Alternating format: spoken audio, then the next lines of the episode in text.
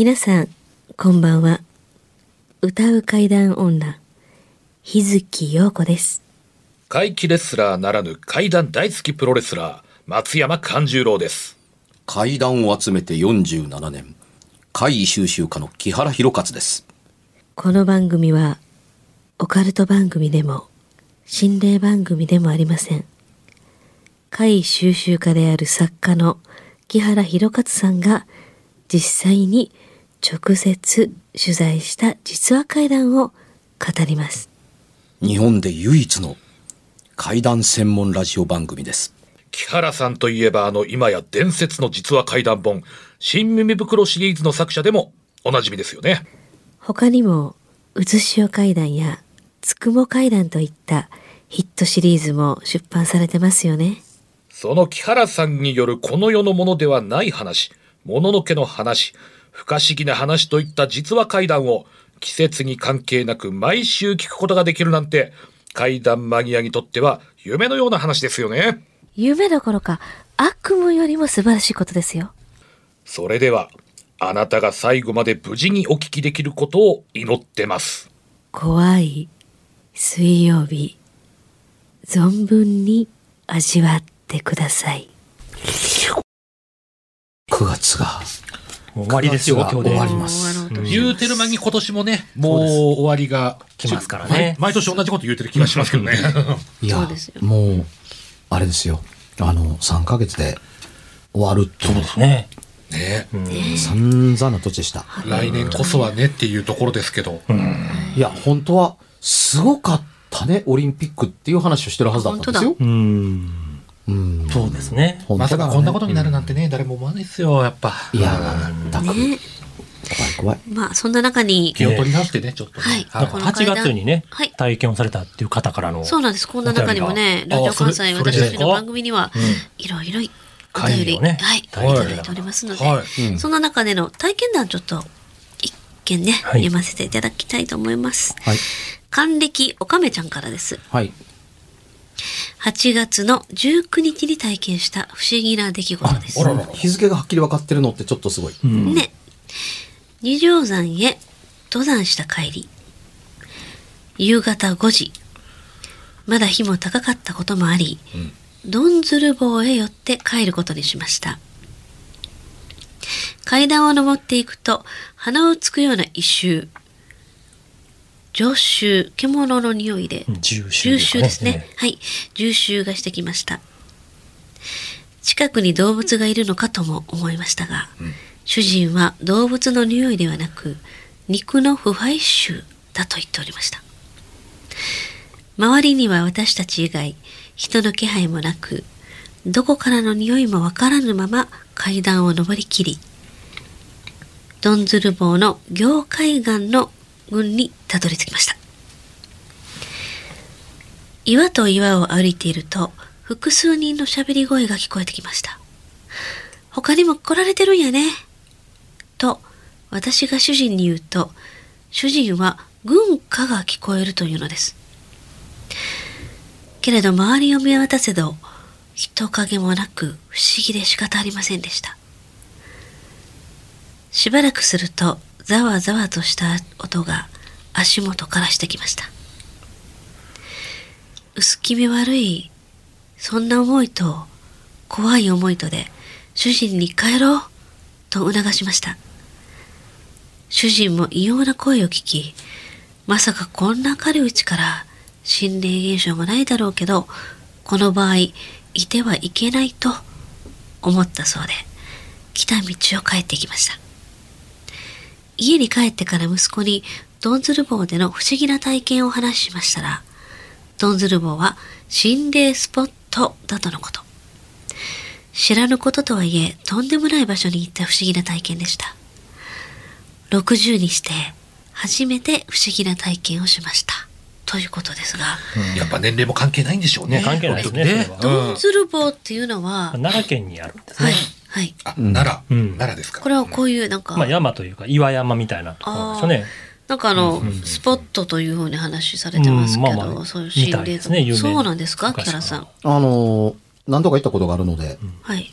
あのー懐かしいと思う前に、はい。多分ドンズル棒だけではなくて、あのあの人のピンとくるのなんだっけっていうトゲが引っかかったかのようにピンとくるフラグが立つ言葉って人によりけりなんですけど、はいはい。あの二条山という言葉の方が、あ、二条さん、はい。はい。うん、あのもちろんあの地元の人ご存知だと思うんですけども、久しぶりに聞いたそのえしあの二条山と聞いてあ聞いたことがあるっていうフラグが立って、うんあのえなんだっけ？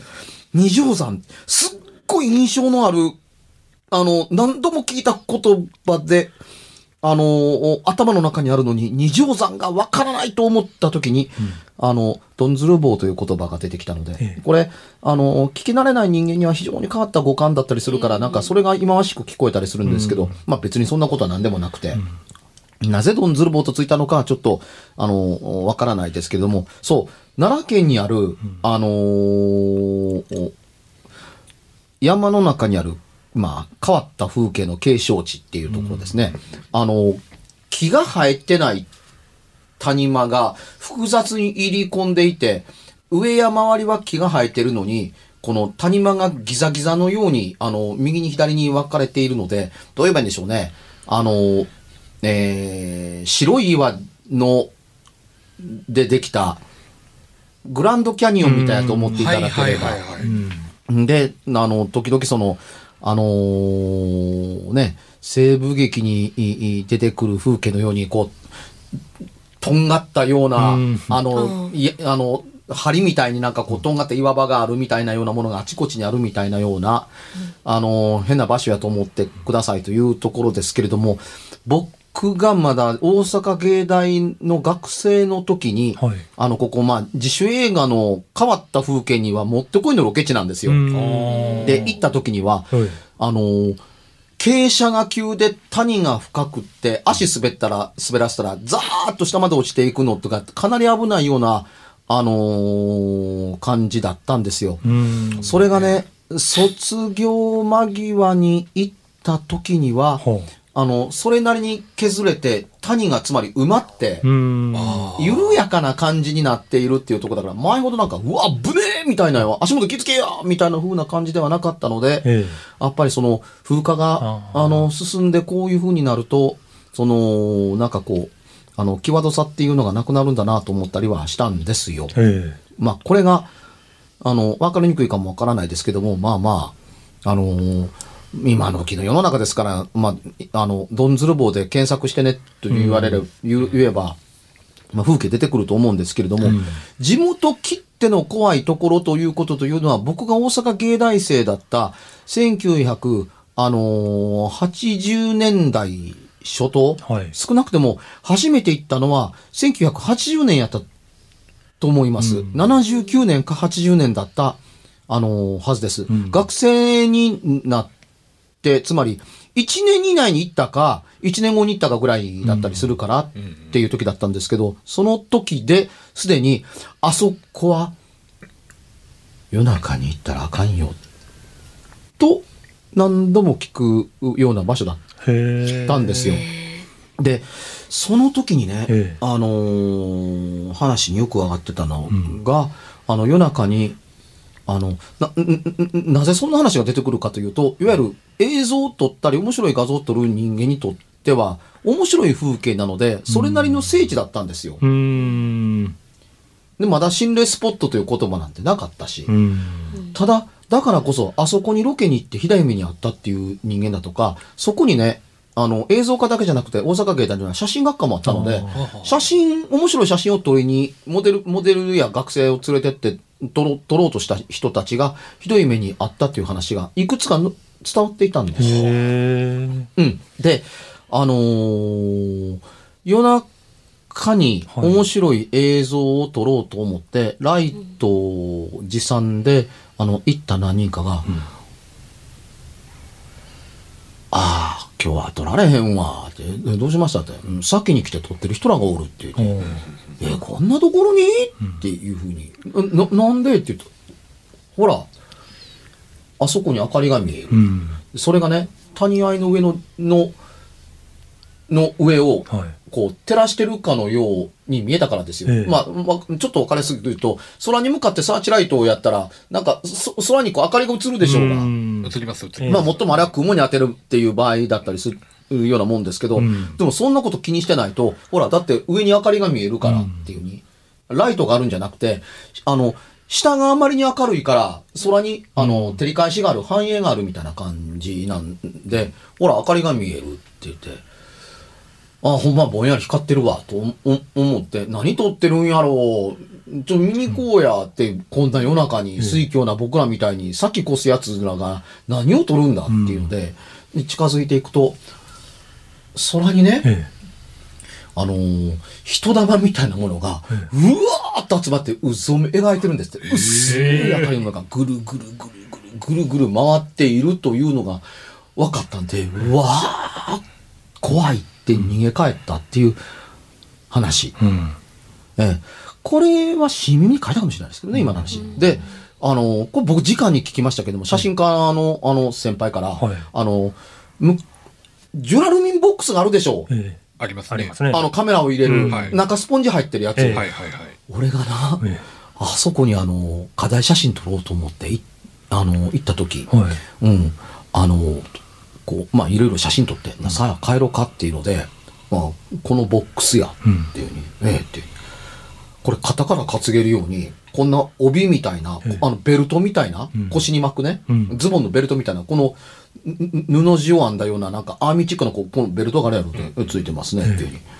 なんかさあ帰ろうかっていうふうにこう、掲げた時に、パチッっていう音がして、肩から真っ二つに切れたんやって。え、これ切れるんですかって言ったら、切れるか、こんなの。うん。ですよね。うん。え、でも今切れたって言うたんだいや、だからその、二つにスパーンと切ったみたいけれども、俺にしてみたら肩からパチーンと切れて、ああの、足元にドスンとジュラルミン、ジュラルミンのこのカメラケースが落ちたんやって。いや、もちろん、ん中なんともなかったねっていうあの、んみんなくるんで、スポンジが地に入ってるけれども、でも、パチッと肩から切れた時に、なんかなもう来るなよって言われたかのような気がして、みたいなことを言うてたの話は。聞いた。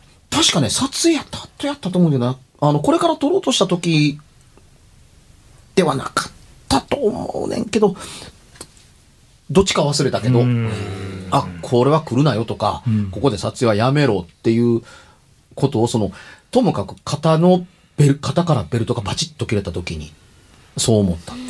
これがね、か、確かね、あの、刃物で切ったようなスパッとした切れ味ではないんですあって。ー。引きちぎったような？うん、あのね、断面にワシャワシャがある。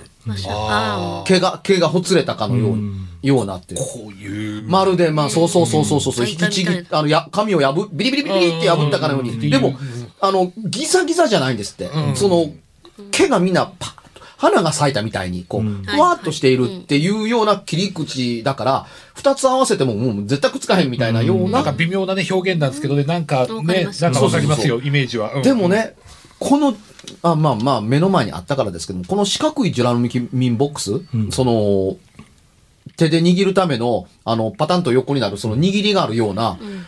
これを肩からぶら下げて平気なという、あと平らな、そう、3、4センチもある幅の布地でできたベルトって、そんなに簡単に切れるもんではないし、切れません。刃物だとか、か、あの、ハサミで切ろうかと思っても、そう簡単に切れるもんではないんですよ。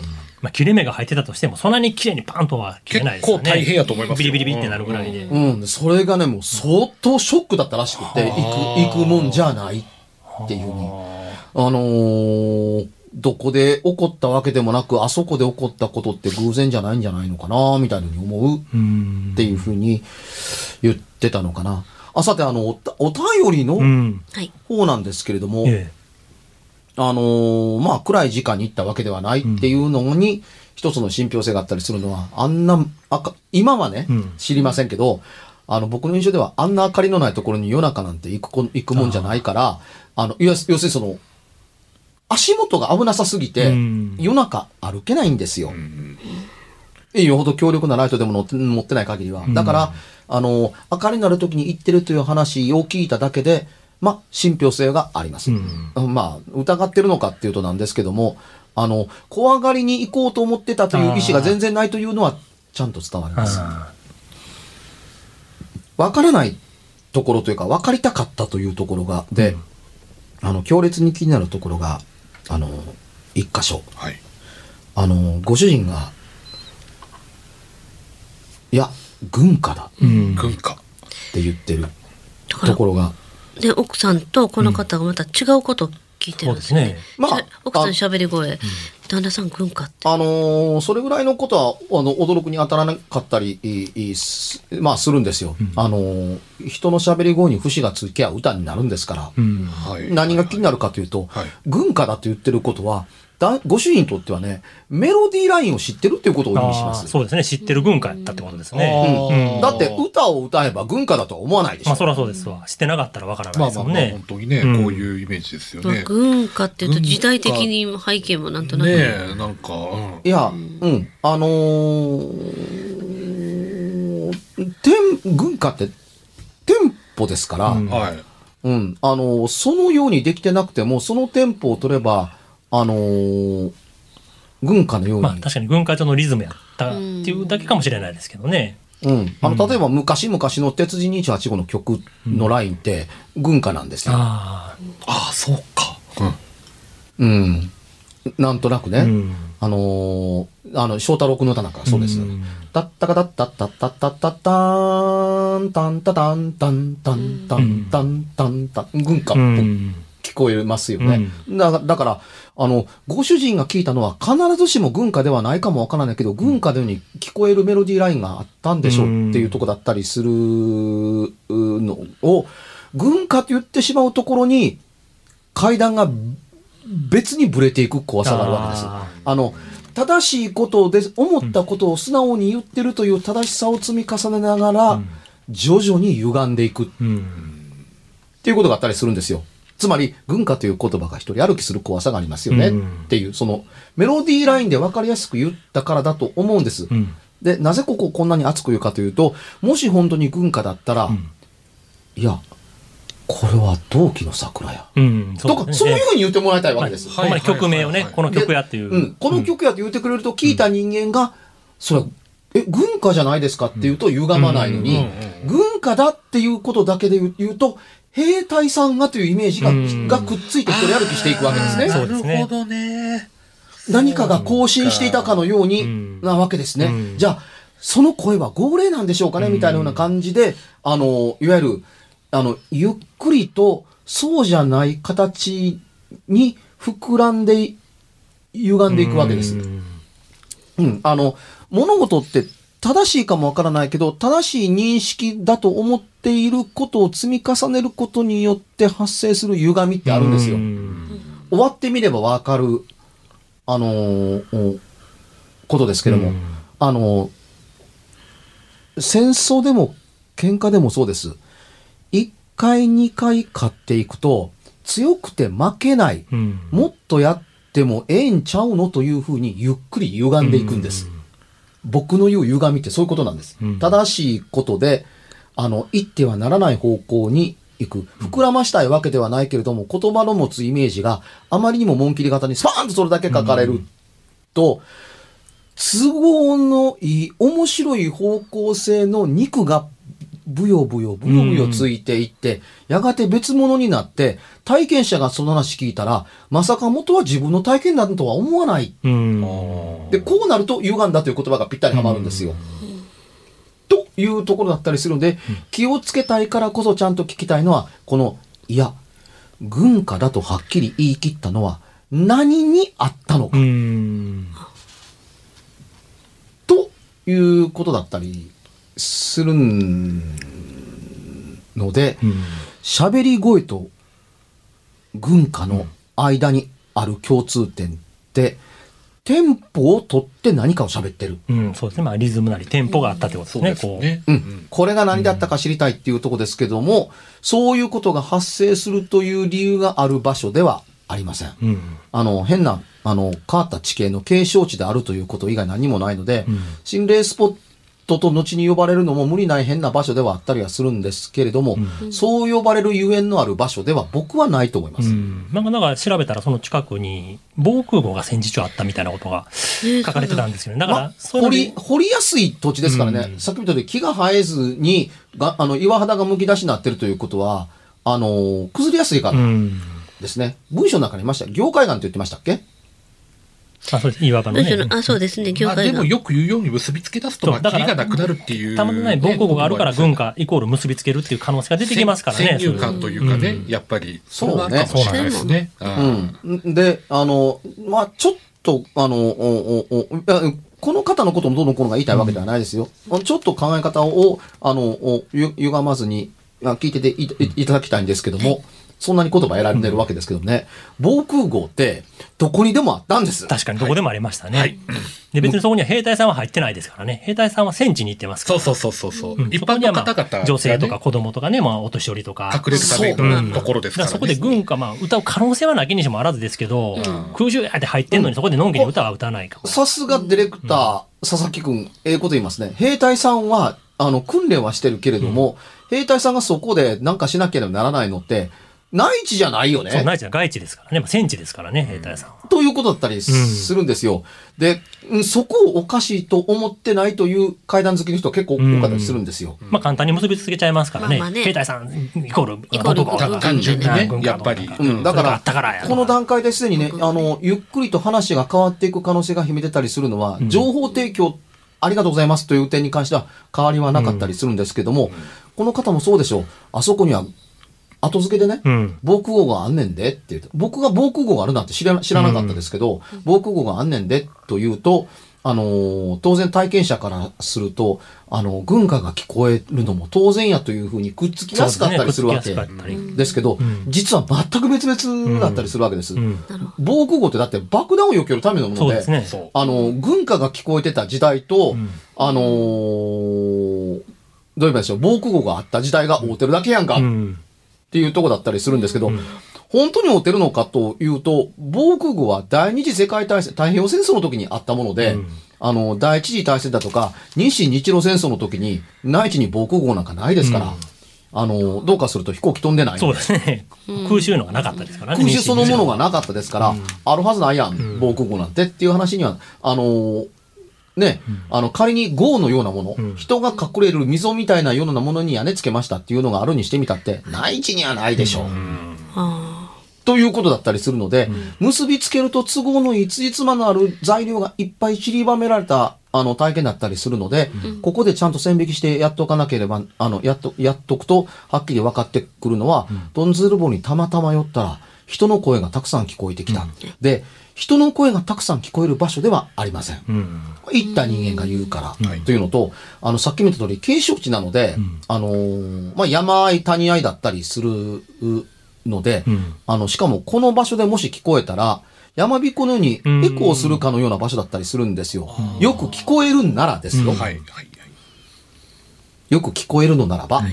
うん。でも、うっすらとして聞こえるんだったらば、あのー語りかける声が聞こえた可能性はなくは、なきにしもあらずなんですけれども、ただ、それを言う可能性で言うならば、ドンズルボに限ったことではないので、うん。あの、ドンズルボで体験された 奇妙な話ではありますけれども、あん。まりドンズルボと結びつけなくてもいいですよ、うん。っていうものだったりはするから、奇妙で怖い体験をされましたね。それも奇妙でおかしな場所で。はい。うん、ただ、人が全然、あんまりやってくる場所で、今は、あの、わからないですけど、僕らの頃は本当に人が寄るとこじゃなかったんですよ。あ何にもないし、気味も悪いし。ーうん。昼間行くと楽しいんですけどね。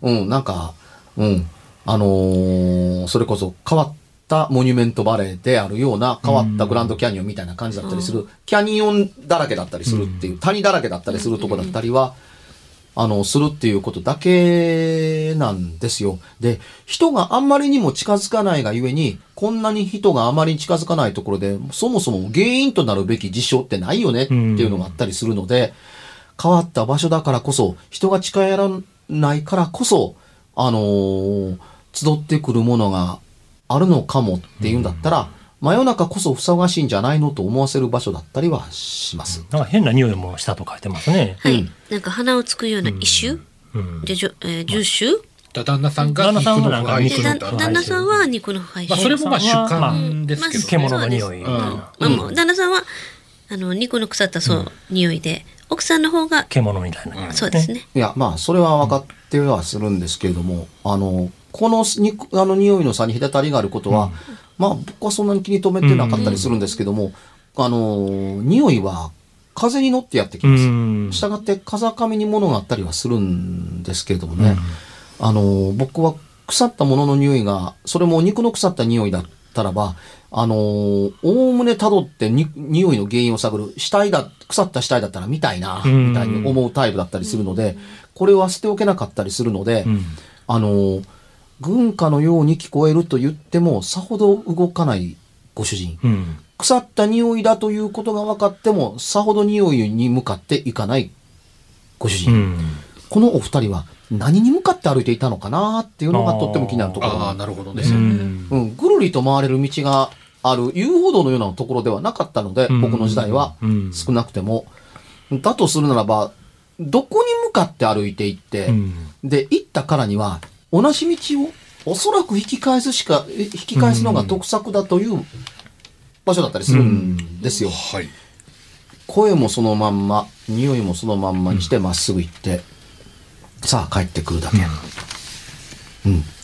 これだけだったのかもわからないけれども、怖くて逃げ帰ったのかもわからないうん。というのも示唆してるんですが、うん。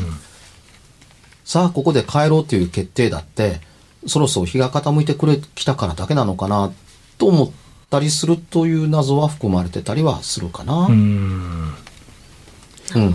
あの、声が聞こえるって、真っ昼間にこ明るい時に声が聞こえるって、周り見渡して誰もおらへんかったら気味悪いですよ。そうですねそう。ですねそ。りゃそうですよね誰も言わん、その奇妙な岩山で。うん。で場所も、まあ息はわかるんですけど、まあまあ、あの、動物が死んだ遺体そのものを捨てない限りには、そんな匂いがする場所でもないので、ん。その匂いそのものも、で動物がいると場所でもないんですよ。餌になるような、うん。あの、お食べられるような、あの、果実を実らせる気がないからですね。ほとんど松屋とか、そうか。ええ。あのまあ谷言うてますそれも、ね。あの、高い木が生えてないんですよ。あうん。の、業界岸の上なので、あの、大きな大木ができない土地柄だったりするんです。はいはいはい。あの、あの、似たような形で、あの、兜山なんかが、うん。あの、太い木が生えないでしょ？ああ確かにうん。ああれとよく似ています。太い木が生えないんですよ。もう、小さな干木、雑木林とも言えない、人の身長を超えるような木がそんなにいっぱい生える土地ではないん。ですよ。うん。だからね、あのー動物が勝手に入って、動物が勝手に死んでるとか、あのー獲物としての動物が何かに殺されて、ほったらかされた遺体がっていう場所でもないので、うんうん。あの、肉が腐った匂いっていうのいうのを、それ、ここでこんな匂いがするなんておかしいとビビッとに反応していただいても結構なぐらいの変な土地ではあるんです。うん。ええなんか行きたくなってきた。今度そこで収録しましょうか。あ面白いじゃないですか 今は退屈な場所違うかなと思いますね。うん。僕が少なくても、あの、後に訪れた時には、ええあの、最初にの見た時の凄さの危なさ、危なさって足滑らして落ちたらどうしようっていう危なさですよ。ええそっちうんそ、その、急斜面的なものが緩やかになっていたので、んあのーもう、ん20年か30年以上前ですけども、ん。あのー学生時代を除いて訪れた時には、学生の時ほどの魅力はなかったですあね。ーなんだつまらんみたいなような。うん、なんか、新川のピクニックセンターの谷かここはっていうような、という言い方だと大げさなんですけれども、えあの、それほど、昔見た時にはショックでした。は山の間の雑木林抜けたら、こんな場所がパンと開けて出てくるのかっていうのは、んなかなか不思議なもんでしたよ。うん。でも気になる。そうですね、気になる。気にはなイベントとりますよ行ってみたいですねね。気にはなりますよねでもええと思いますね。ねこの体験談もね興味はありますねねうんやりたいなと思います。はい。いや、もうお便りね、たくさんいただいて。いや本当ありがとうございますありがとうございますまだ紹介してないのもありますからねますね。また来週以降に紹というか介したいと。、あれですね、はいあのー YouTube に変わってから、随分お便り増えましたね。そうですかね。もしれませんうね。ん。YouTube の方が聞きやすいのかな。コメント欄にね、書いていただくのもいいですけど、やっぱりこうしてね、で番組にメールでね、送っていただけたらいねやっぱ我々もこうして紹介させていただけますから。んですねちゃんと形にも残りますからね、そうですよはい、ね。よろしくお願いいたします。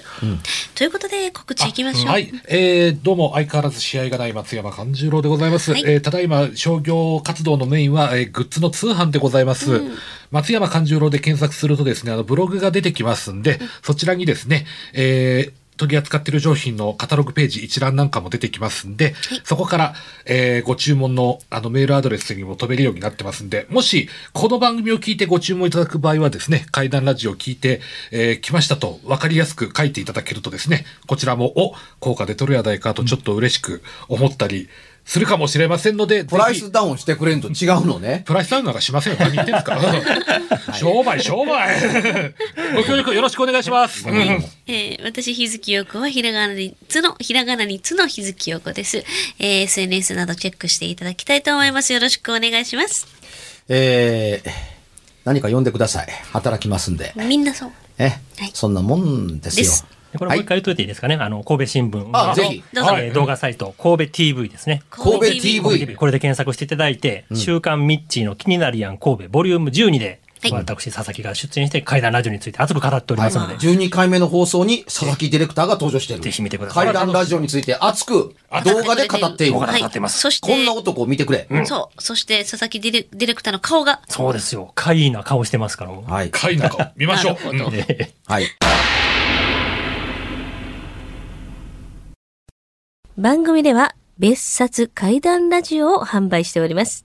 ちょっと普通の地上波のラジオでは放送できない僕の体験を、あの、語っています。二度と本の形でまとめるつもりのない話が入っていますので、ぜひお聞きになってくださればと。どうやったら帰るの？詳しくは、ラジオ関西の怪談ラジオのホームページをご覧になって、ぜひともお買い求めいただければと思います。今夜はいかがでしたでしょうか？何もなければいいんですが。え？ちょっと、あなたの城、誰ですか？番組ではお便りや感想のほか、あなたが体験した怖い話や、あなたが聞いた身近な人の不思議な体験、また怖い写真や曰く因縁のあるものなどもお待ちしています。メールの宛先は、階段アットマーク jocr.jp k-a-i-d-a-n アットマーク jocr.jp ファックスは078-361-0005 078-361-0005おはがきは郵便番号650-8580ラジオ関西階段ラジオ怖い水曜日まで。ぜひ、本物の怖い話を私に教えてください。お相手は、歌う階段女、日月陽子と、怪談大好きプロレスラー松山勘十郎と、そして怪談を集めて47年、木原博一でした。それではまた来週、お耳にかかりましょう。この一週間、あなたが無事でありますように。